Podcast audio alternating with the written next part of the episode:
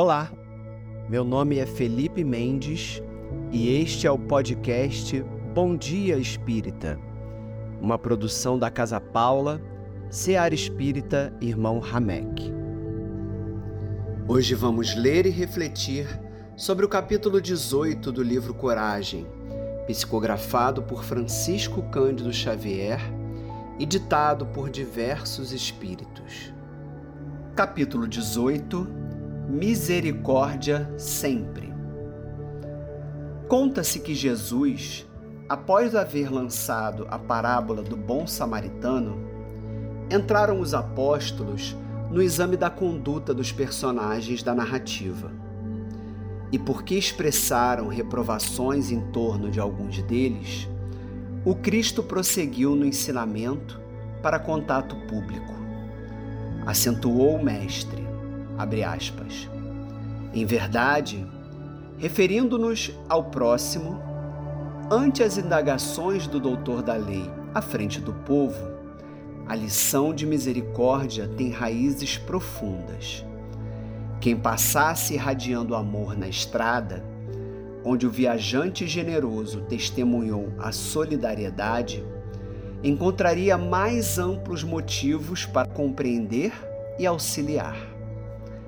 Além do homem ferido e largado ao pó, claramente necessitado de socorro, a pessoa teria o cuidado de apiedar-se do sacerdote e do levita, mergulhados na obsessão do egoísmo e carentes de compaixão. Ainda simpatizaria com o hoteleiro, endereçando-lhe pensamentos de bondade que o sustentassem no exercício da profissão também se compadeceria dos malfeitores, orando por eles, a fim de que se refizessem perante as leis da vida. E tanto quanto possível, ampararia a vítima dos ladrões, estendendo igualmente as mãos operosas e amigas ao samaritano da caridade, para que se lhe não esmurecessem as energias na tarefa do bem. Fecha aspas. E diante dos companheiros, surpreendidos, o mestre arrematou. Abre aspas.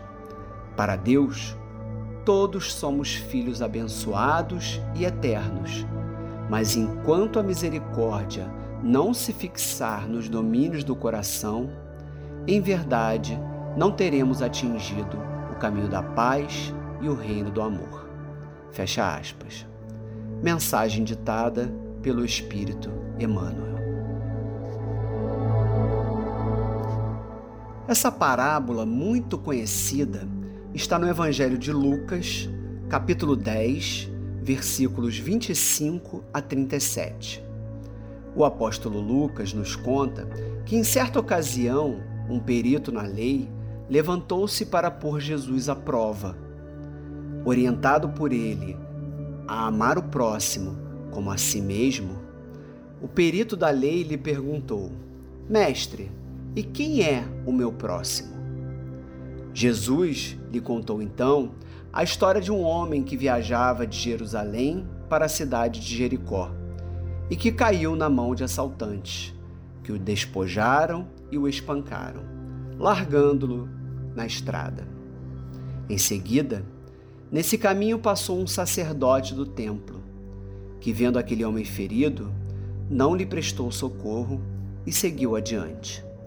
Depois, um levita, que também é um trabalhador do templo, passou pelo mesmo caminho e, avistando o homem ferido, também ignorou. Em terceiro, um samaritano, que ia de viagem e, avistando aquela cena, moveu-se de íntima compaixão o samaritano era um estrangeiro naquela localidade e, portanto, não era bem visto pelos judeus. Mas esse homem cuidou das feridas do assaltado e levou-o para uma estalagem. Ao partir da hospedagem no dia seguinte, solicitou ao hoteleiro que cuidasse do homem e que os custos seriam pagos no regresso de sua viagem. Jesus então perguntou ao perito da lei: qual destes três você acha que foi o próximo do homem que caiu nas mãos dos assaltantes? E o perito da lei lhe respondeu: Aquele que teve misericórdia dele. Jesus então lhe disse: Vá e faça o mesmo. Nesse capítulo do livro Coragem, Emmanuel avança nas lições do Mestre, explicando que qualquer pessoa como nós que passasse por aquela estrada deveria ter compaixão e misericórdia com cada um dos personagens. Por exemplo, com os ladrões, que ainda desconhecem o amor e necessitam de vibrações de preces para que seus olhos e seus pensamentos se abram para novas atitudes. O sacerdote, o levita, que mesmo atuando num templo religioso, ainda se agarram na vaidade e no orgulho de suas posições, colocando-se acima de uma pessoa desesperada. Ou seja, não basta ter o conhecimento de Deus, mas é necessário cumpri-la e praticá-la no cotidiano. Por fim, o samaritano nos traz o exemplo de atitude diante da compaixão, que não se deixa levar pela indiferença diante dos fatos da vida. Não basta compreender o significado de amor ao próximo.